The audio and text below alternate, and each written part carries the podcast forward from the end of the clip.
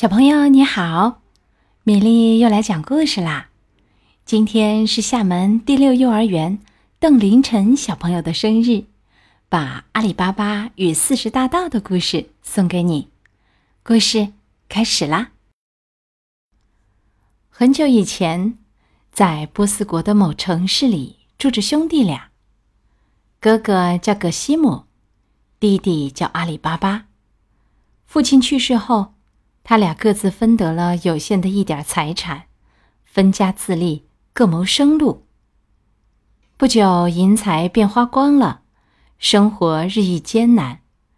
为了解决吃穿、糊口度日，兄弟俩不得不日夜奔波，吃苦耐劳。后来，葛西姆幸运地与一个富商的女儿结了婚，他继承了岳父的产业。开始走上做生意的道路。由于生意兴隆、发展迅速，葛西姆很快就成为远近闻名的大富商了。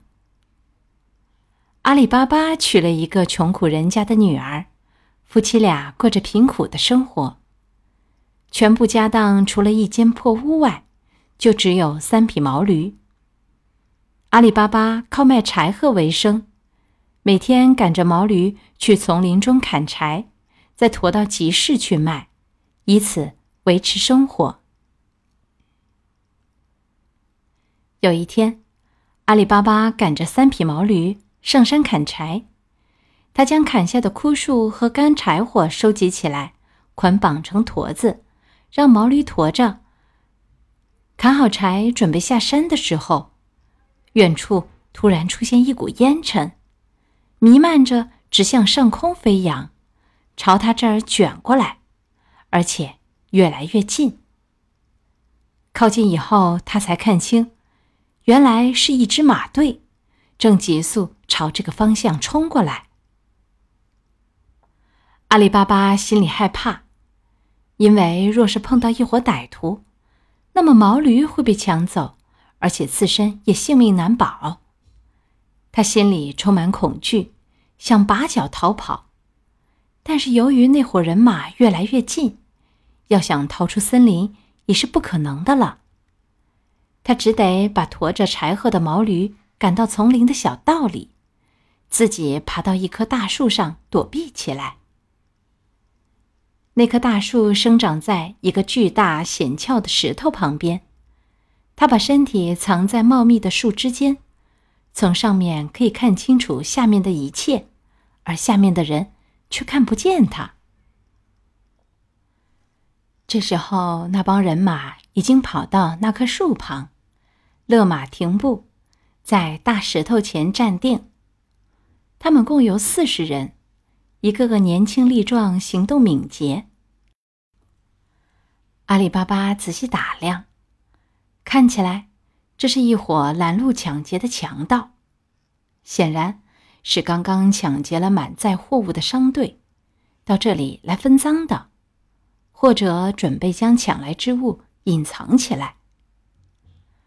阿里巴巴心里这样想着，决心探个究竟。匪徒们在树下拴好马，取下沉甸甸的鞍袋，里面显然装着金银珠宝。这时，一个首领模样的人背负沉重的鞍带，从丛林中一直来到那个大石头跟前，喃喃地说：“芝麻，开门吧！”随着那个头目的喊声，大石头前突然出现一道宽阔的门路，于是强盗们鱼贯而入。那个首领走在最后。首领刚进入洞内。那道大门便自动关上了。由于洞中有强盗，阿里巴巴躲在树上窥探，不敢下树。他怕他们突然从洞中出来，自己落到他们手里会遭到杀害。最后，他决心偷一匹马，并赶着自己的毛驴溜回城去。就在他刚要下树的时候，山洞的门突然开了。强盗头目首先走出洞来，他站在门前，清点他的喽啰，见人已出来玩了，便开始念咒语，说道：“芝麻，关门吧。”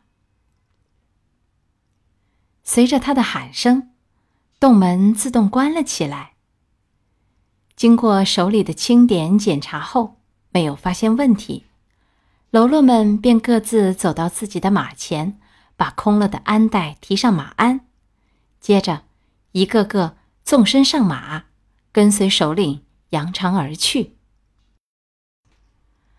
阿里巴巴待在树上观察他们，直到他们走得无影无踪之后，才从树上下来。当初。他之所以不敢贸然从树上下来，是害怕强盗当中会有人突然又返回来。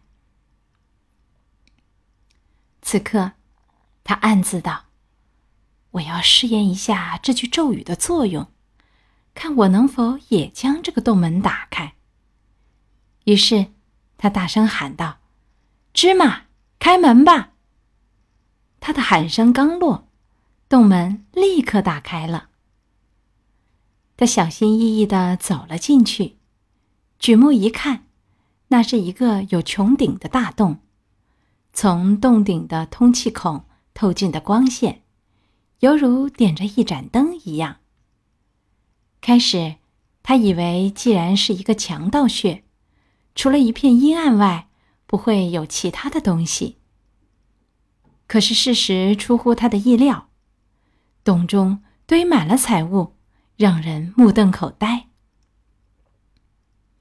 一堆堆的丝绸、锦缎和绣花衣服，一堆堆彩色毡毯，还有多的无法计数的金币、银币，有的散堆在地上，有的盛在皮袋中。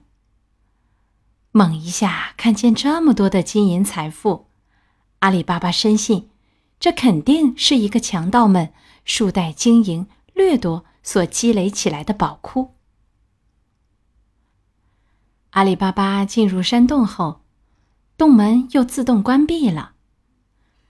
他无所顾虑，满不在乎，因为他已掌握了这道门的启动方法，不怕出不了洞。他对洞里的财宝并不感兴趣，迫切需要金钱，因此考虑到毛驴的运载能力。他想好，只弄几袋金币，捆在柴火里面，扔上驴子运走。这样，人们不会看见钱袋，只会仍然将他视作砍柴度日的樵夫。想好了这一切，阿里巴巴才大声说道：“芝麻，开门吧！”随着声音，洞门打开了。阿里巴巴把收来的金币带出洞外。随即说道：“芝麻，关门吧。”洞门应声关闭。阿里巴巴驮着金钱，赶着毛驴，很快返回城中。到家后，他急忙卸下驼子，解开柴捆，把装着金币的袋子搬进房内，摆在老婆面前。他老婆看见袋中装的全是金币。便以为阿里巴巴铤而走险抢了人，所以开口便骂，责怪他不该见利忘义，不该去做坏事。难道我是强盗？你应该知道我的品性，我从不做坏事。阿里巴巴申辩几句，然后把山中的遭遇和这些金币的来历告诉了老婆之后，把金币倒了出来，一股脑儿堆在他的面前。阿里巴巴的老婆听了，惊喜万分，光灿灿的金币使她眼花缭乱。她一屁股坐下来，忙着去数那些金币。阿里巴巴说：“瞧你，这么数下去，什么时候才数得完呢？若是有人闯进来，见到这种情况，那就糟糕了。这样吧，我们先把这些金币埋藏起来吧。”好吧，说干就干。但我还是要量一量这些金币到底有多少，心里也好有个数。这件事儿是值得高兴，但你千万要注意，别对任何人说，否则会引来麻烦的。阿里巴巴的老婆急忙到葛西姆家中借凉气。葛西姆不在家，他便对他老婆说：“嫂嫂，能把你家的凉气借我用一下吗？”“行呀，不过你要借什么凉气呢？”“借给我小生就行了。”“你稍微等一下，我这就去给你拿。”葛西姆的老婆答应了。葛西姆的老婆是个好奇心特别重的人，一心想了解阿里巴巴的老婆借生量什么。于是他在生的底部刷上一点蜜蜡，因为他相信无论量什么，总会沾一点在蜜蜡上。他想用这样的方法满足自己的好奇心。阿里巴巴的老婆不懂这种技巧，他拿着生急忙回到家中。立刻开始用绳量起金币来。阿里巴巴只管挖洞，待他老婆量完金币，他的地洞也挖好了。他们两人一起动手，把金币搬进地洞，小心翼翼地盖上土，埋藏了起来。生底的蜜蜡上粘着一枚金币，他们却一点儿也没有察觉。于是。当这个好心肠的女人把生送还给他嫂子时，葛西姆的老婆马上就发现了生内竟沾着一枚金币，顿生羡慕嫉妒之心。她自言自语说：“哎呀，原来他们借我的生是去量金币呀！”他心想：“阿里巴巴这样一个穷光蛋，怎么会用生去量金币呢？这里面……”一定有什么秘密。葛西姆的老婆左思右想，不得其解。直到日暮，葛西姆游罢归来时，他立即迫不及待的对他说：“你这个人呀，你一向自以为是富商巨贾，是最有钱的人了。现在你睁眼看一看吧，你兄弟阿里巴巴，表面上穷得叮当响。”暗地里却富得如同王公贵族，我敢说，他的财富比你多得多，他积蓄的金币多到需要斗量的程度，而你的金币只是过目一看便知道数目了。你是从哪儿听说的？葛西姆将信将疑的反问一句。葛西姆的老婆。立刻把阿里巴巴的老婆前来借生还生的经过，以及自己发现粘在生内的一枚金币等事儿，一五一十说了一遍，然后把那枚铸有古帝王姓名、年号等标识的金币拿给他看。阿里巴巴的秘密现在已经有四个人知道了，接下来会发生什么样的故事呢？欢迎小朋友们下次接着收听。今天的故事就到这里，小朋友们再会。